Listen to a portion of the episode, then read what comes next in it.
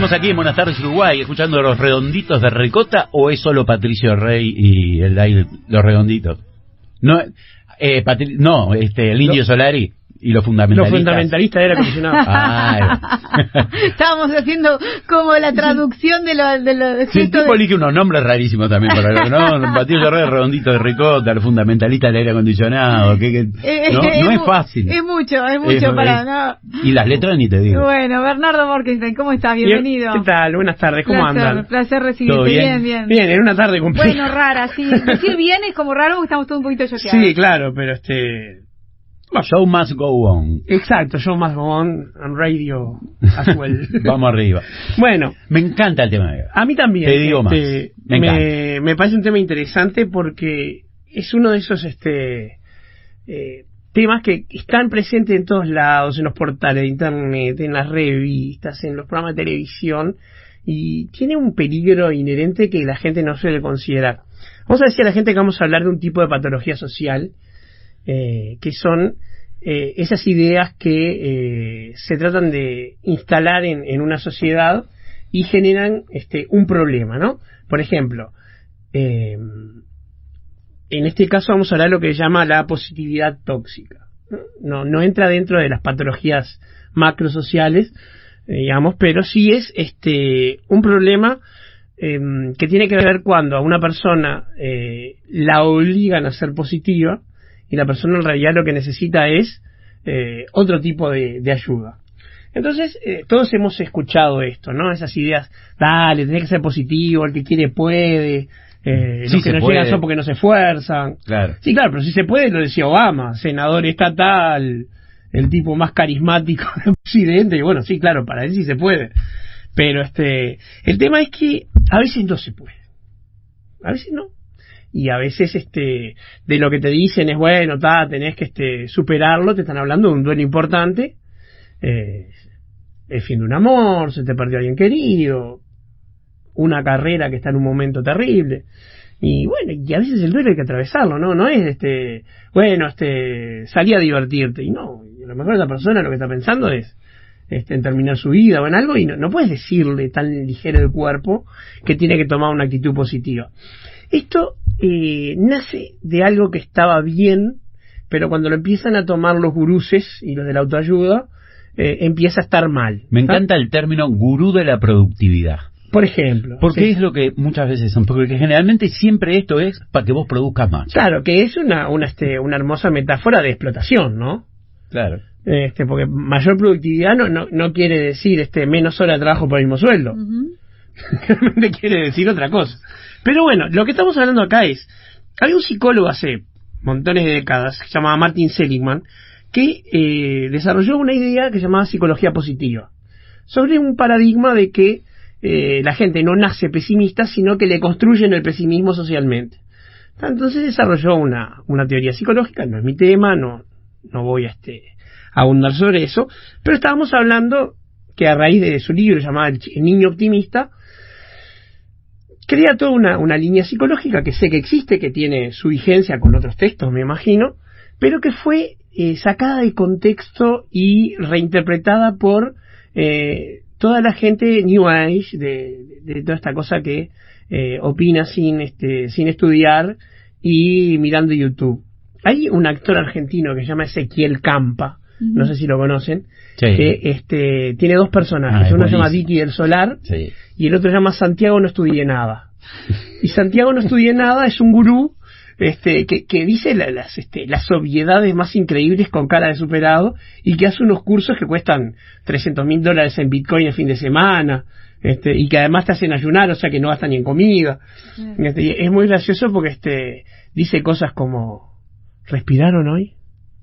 Ah, no la tenían esa, ¿eh? porque si no respiraste morís. Sí, sí, lo dice como grandes verdades. Claro, pero aparte como una cosa de elevada espiritualidad. En la que se burla de estas cosas, ¿no? Por Dicky del supuesto. Solar es este, un rugbyer que, que se burla de todas las cosas más, este, bueno, más reaccionarias en el contexto argentino también, ¿no? Pero bueno, este Martin Seligman es sacado del contexto, es este retorcido su idea y es convertida en esta especie de eh, religión de la positividad. que viene muy de la mano con otra cosa que es el concepto distorsionado de meritocracia. La meritocracia nace como una, este, una concepción administrativa muy sencilla para las administraciones públicas. El funcionario que tiene más méritos asciende antes. ¿Cómo se miden los méritos? Bueno, antigüedad, producción, concurso de oposición, mérito, bla, bla, bla, bla. Y eso era originalmente la meritocracia. Hoy la meritocracia se ha traducido en una idea de que el que no tiene éxito es porque no quiere o porque no se esforzó. ¿Sí? De alguna o sea, la culpa la tenemos nosotros. Claro. Tenemos toda la carga. Toda la carga, pero aparte todo el peso de tener que ser exitosos sin que nos pongamos cinco minutos a pensar cuál es el éxito que queremos. ¿Ah? Porque si nos ponemos a, tratar de ser exitosos sin definir un objetivo, vamos a perder siempre. Entonces vamos a estar obligados a ser positivos, obligados a tener éxito y con una depresión brutal, porque no se puede, eh, si uno no sabe qué quiere, llegar a un lado. Eh, Dolina el otro día lo estaba escuchando, yo soy un gran fan de Alejandro Dolina, y eh, se burlaba o, ironizaba sobre algo que a mí me, pasa lo mismo, ¿no? Cuando estás en un estadio de fútbol, en un partido de fútbol, y alguien desde la tribuna le grita fracasado a un jugador de fútbol porque rompase o, o qué sé yo, o, está en un mal día de fútbol. Entonces dice, lo, más terrible es que ese señor cree en el éxito. Tampoco te pones a pensar, ¿no? Poner que ese jugador sea Gargano, el chino Recoba, son millonarios de 30 años. ¿Bajo qué parámetro? Jugaron mundiales, eh, fueron premiados en Europa. ¿Bajo qué parámetro le decís a una persona así fracasado? Suponiendo además que este, hay un éxito en el cual vos crees, porque si no, no crees en el fracaso. Claro, pero eso me parece que es lo lindo que tiene el fútbol, que vos le podés gritar fracasado a Messi. Y más allá de que no sea cierto. No, no. Digo para la gente que va al fútbol. ¿Con qué autoridad, no? o sea, vos podés hablar mal de alguien que es veinte mil veces más exitoso que vos, que ojo, depende que queramos como éxito también, ¿no? Porque vos podés ser Messi en el fútbol y lo que es seguro y esto atraviesa a toda la humanidad, es que un día estás arriba y otro día vas a bajar. Seguro. Sí, por otro lado también le podés gritar mover las patas, sea algo, con lo que estás cobrando sobre algo, yo qué sé. Pero el concepto puntual de gritarle fracasado es, este, es muy interesante porque eh, primero que pasa solamente en ese ámbito, en el deporte y poca cosa más. Nadie, a, un político que no le gusta lo que está haciendo le grita fracasado. O sea, a un político no pero a un deportista sí. ¿Por qué? Y vaya uno a saber que se juega ahí en esa cosa que uno por ser hincha de un cuadro se siente con derechos. Digo ahora que estamos en un momento raro donde este, la parcialidad nacional, en la que me incluyo, está haciendo una campaña para que venga Suárez. este, ¿Esa es una positividad tóxica? No, es voluntarismo. ¿está? Eh, si tu felicidad depende de eso, puede ser que sea positividad tóxica. Pero si bueno, está, no viene, bancarás un mes de cargada de Peñarol y listo, y seguiremos con Angelotti haciendo dos goles por partido, bueno, está. este, pero lo que te digo es, yendo a la, a la, idea esta de que tenés que ser este positivo siempre y a la vez exigirle a todo el mundo el éxito y, siempre estar allá arriba, porque de otro modo, el que fracasó sos vos en querer o sea, porque si es tu responsabilidad, también es tu culpa no tenerlo. Y la realidad es que no. Primero porque hay que tener expectativas realistas para una cosa. Yo puedo, este, yo Bernardo, desear este, ser un, gran dibujante, pero no tengo el talento y no tengo la paciencia de ponerme a practicar sin talento a los efectos de que, bueno, la práctica me dé algo que pueda dibujar. No tengo la paciencia y no tengo las ganas. Entonces, no sería, no sería lógico que eh, en un, este, en un espíritu positivista diga, bueno, vos podés ser un gran dibujante, solo te falta que... No, porque nunca voy a poder ser. Entonces, si yo oriento toda mi vida a mi deseo de, de poder dibujar sin hacer nada para lograrlo además, y la frustración está garantizada. Porque por un lado, tenés que pensar positivo, y por el otro, si fracasas es tu culpa es una tensión que se genera sobre el individuo que se resuelve fácil. Por un lado se resuelve teniendo claro qué es lo que querés. O sea, si uno tiene como objetivo de vida tales y cuales cosas y son alcanzables, pues bien, tendrá que ir hacia eso y por lo tanto ahí sí emprendo una acción donde cierto margen de fracaso es mi responsabilidad Y cierto margen puede ser de que eh, hay imponderables o que lo que me propuse era irrealista. Pongamos por caso. Supongamos que yo quiero tener un auto mejor que el que tengo. Me encanta mi auto, pero tengo uno mejor. Una cosa es que yo quiero un auto mejor, más nuevo, un modelo un poco más completo. Y otra cosa es que yo diga, necesito un Lamborghini. Porque Lamborghini no voy a tener nunca. Eso porque no lo decías con suficiente fuerza. Por supuesto. Pero es que sé que no lo deseo aparte. Este, si yo tuviera el dinero que, que, que cuesta un Lamborghini, lo, lo invertiría en otras cosas iguales de inútiles, pero que sí deseo. Si lo podés soñar, lo podés lograr. Claro, ahí está. Ese es el tema. La peor es, sé feliz. Yo me la he pasado Y si no soñando con, con Scarlett Johansson y te puedo asegurar, No claro, pasa. claro, ¿sabes lo que dijo de mí? Ni idea. Que no me conocía. A ese señor no lo Te conozco. creo, ¿sabes? ¿Sabes que te creo? Bueno, pero entonces, el tema es, eh, cuando esto se vuelve una cosa que uno lee en las revistas y en los portales, bueno, ta, no eh, me va a impactar. Pero ¿qué pasa cuando una persona está atravesando un duelo, está atravesando algo parecido a una depresión, pero no consulta a un médico, no consulta a un psicólogo, sino que cae en manos de uno de estos chamanes, ¿tá? que van por el lado de la positividad tóxica. Ni siquiera estoy hablando de estas religiones este, no tradicionales, este, los ayahuasca, eso porque ponele que son religiones, tengan su, su cosa. Estoy hablando de los gurúes, estos que, que te cobran este, por hacer un taller y eso, y lo único que hacen es decirte, vos podés, vos podés, vos podés, sin saber que una persona que está paralizada, básicamente su problema es que no puede. Ah.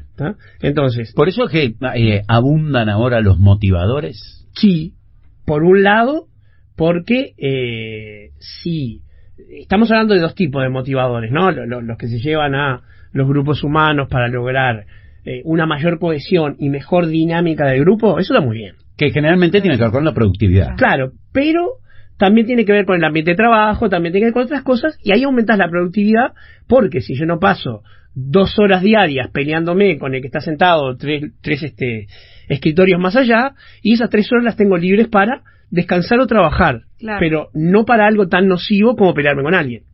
Entonces, cuando va por ese lado, bueno, puede ser. Pero cuando la idea es, como te digo, convertir al ser humano en un factor de producción más, como si fuera una máquina que yo pueda acelerar, y ahí puede ser un problema, porque esa persona eh, a largo plazo se va a fundir. Existe un síndrome que es el burnout, de la gente que por trabajar en un ambiente de trabajo demasiado exigente, súper frustrante y poco gratificante, termina generando una, una especie de reacción este llamémosle fóbica, no, no, no voy a hablar de la parte psicológica, insisto, pero no puede ni siquiera considerar volver al lugar de trabajo. Ahora, para, Bernardo, si hay una positividad tóxica, Sí. es decir, que en realidad algo que supuestamente te tiene que hacer bien te está haciendo mal, Sí. ¿no? Porque no te deja crecer, porque no te deja mover, No te deja ser vos, no te deja no te deja lograr, expresar sentimientos genuinos. porque te hace Claro. sentir culpable. Porque te avergüenza estar triste. Claro, si hay gente que dice, no, no, no, este, si me muero no llores por mí. Bueno, no te mueras. Exacto. O sea, no me digas cómo tengo que, eh, que vivir si vos te morís. Es horrible cuando te dicen eso, porque parece que no quiere que la gente pase por ningún estado de lo más natural del mundo, es todo lo contrario. Entonces, este, hubo, hubo un, este, un Yo puedo hacer un stand-upero acto mexicano positivo. que hizo todo un stand-up en base a esto, que tenía como un, todo reivindicaciones que arrancaban por esto, ¿no? Yo por eso ya mandé a hacer mi lápida, mi lápida va a decir, les dije que me sentía mal. ya está, claro. Hasta aquí llegué. A mí me gusta esa. Eh, pero sa- sabes que no te decía, si hay una positividad tóxica, también hay una negatividad.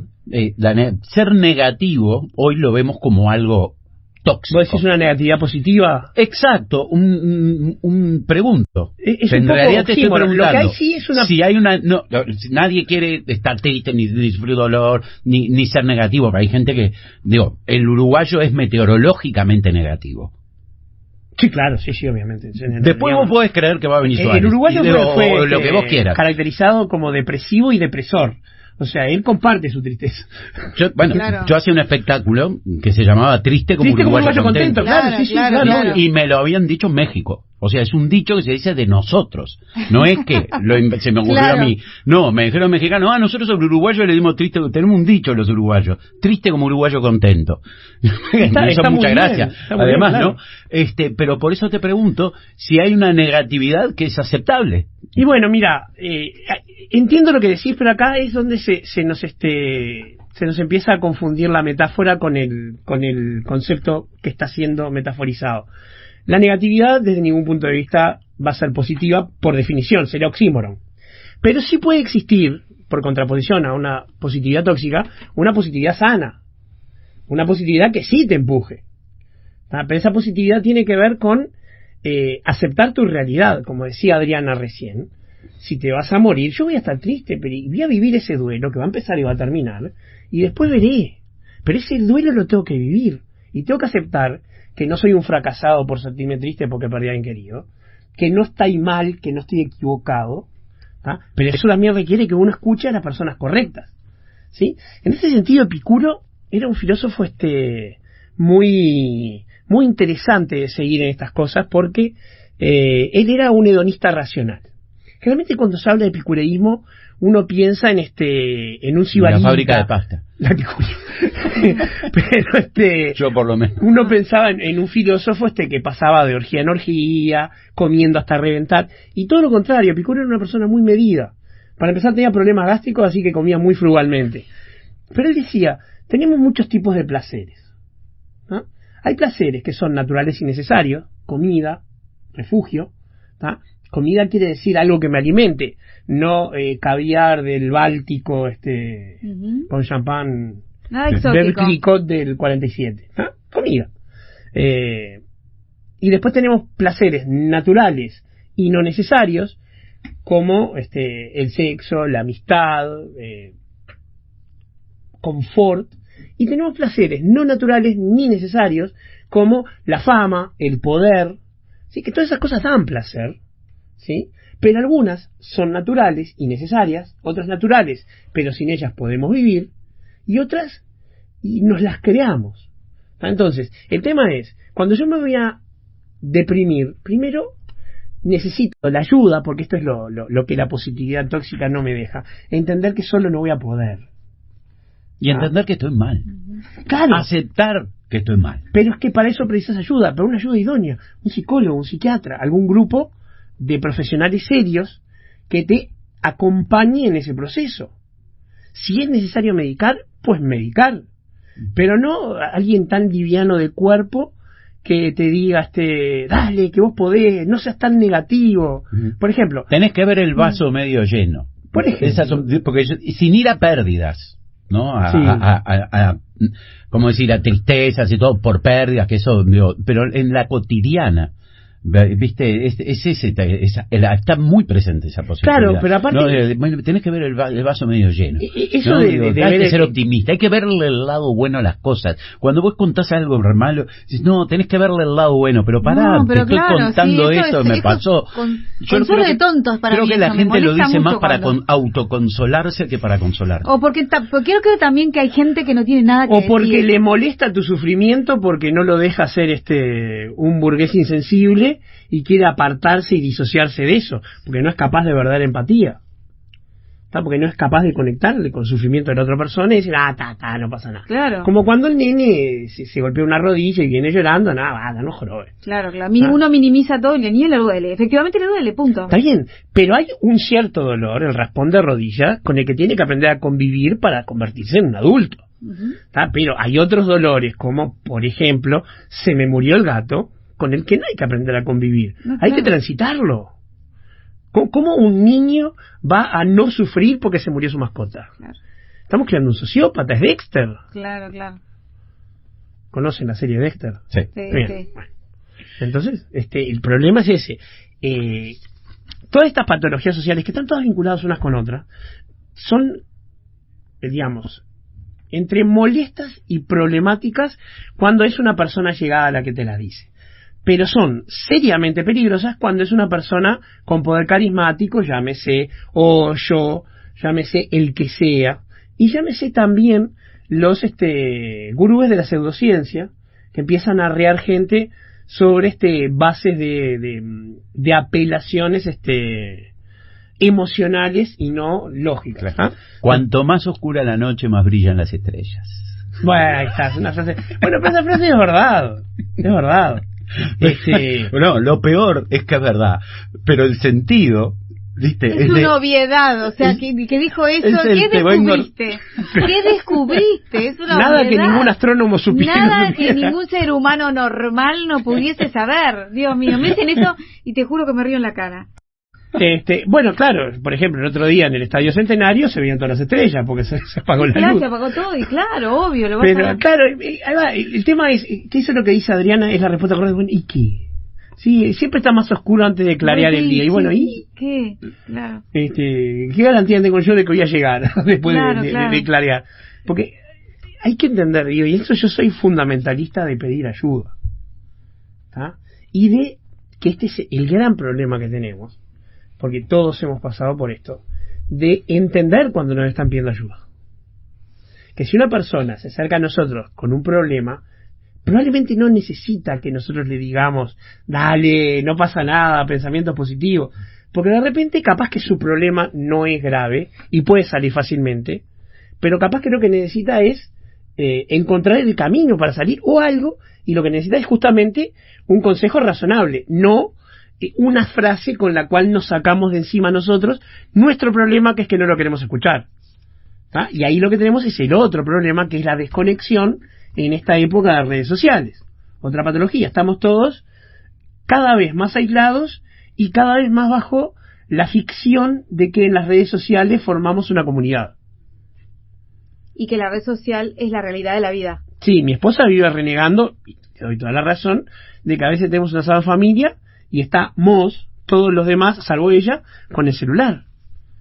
Este, y no importa qué estés haciendo, capaz que vos lo que estás haciendo tiene... Siempre es importante. Capaz que estás, haciendo. este, qué sé yo, mandando una foto de ese asado a un Sí, pariente, sí. pero no importa, estás con los que están ahí y estás en el celular. Y esa desconexión tiene que ver también con esa este, tendencia a sacarte de encima el problema que es el otro. Y algún día podemos este, tocar ese tema, ¿no? Que es el papel del otro en, este, en nuestra vida. Sin otro, nosotros no podemos existir. Los nazis hicieron el experimento de tratar de, ver qué pasaba con un bebé sin ningún contacto humano. No me queda claro cómo lo alimentarían, pero inevitablemente los bebés morían. Aunque tuvieran necesidades básicas satisfechas, no podían existir. El ser humano necesita al otro. Hay dos momentos esenciales en la vida sin los cuales una persona sana no se desarrolla. El primero es el contacto con la madre después de nacer, ¿sí? Con la madre o algo que sustituya ese contacto físico del abrazo de la madre, o sea, ese contacto. Y el otro es el momento en el que se da cuenta que es una entidad separada de esa madre. Cuando se da cuenta que mi madre no es un pedazo de mí, sino que es una entidad que reacciona independiente. Que viene si lloro, pero a lo mejor no viene en el momento que yo quiero. Esos dos momentos tan esenciales son momentos de- de presencia física del otro. Y estamos yendo hacia este algo que parecía distópico hace 20 años, de eliminar todos esos contactos. Ahora, te pregunto, eh, me encanta además el término positividad tóxica porque lo he, experimentado, lo vivo, lo veo, digo, mu- muchas veces. Y bueno, en las redes sociales ni que hablar, ¿no? Digo, en, en Instagram, ¿no? Esas frases, ¿no? Típicas, entre comillas, que, que aparecen.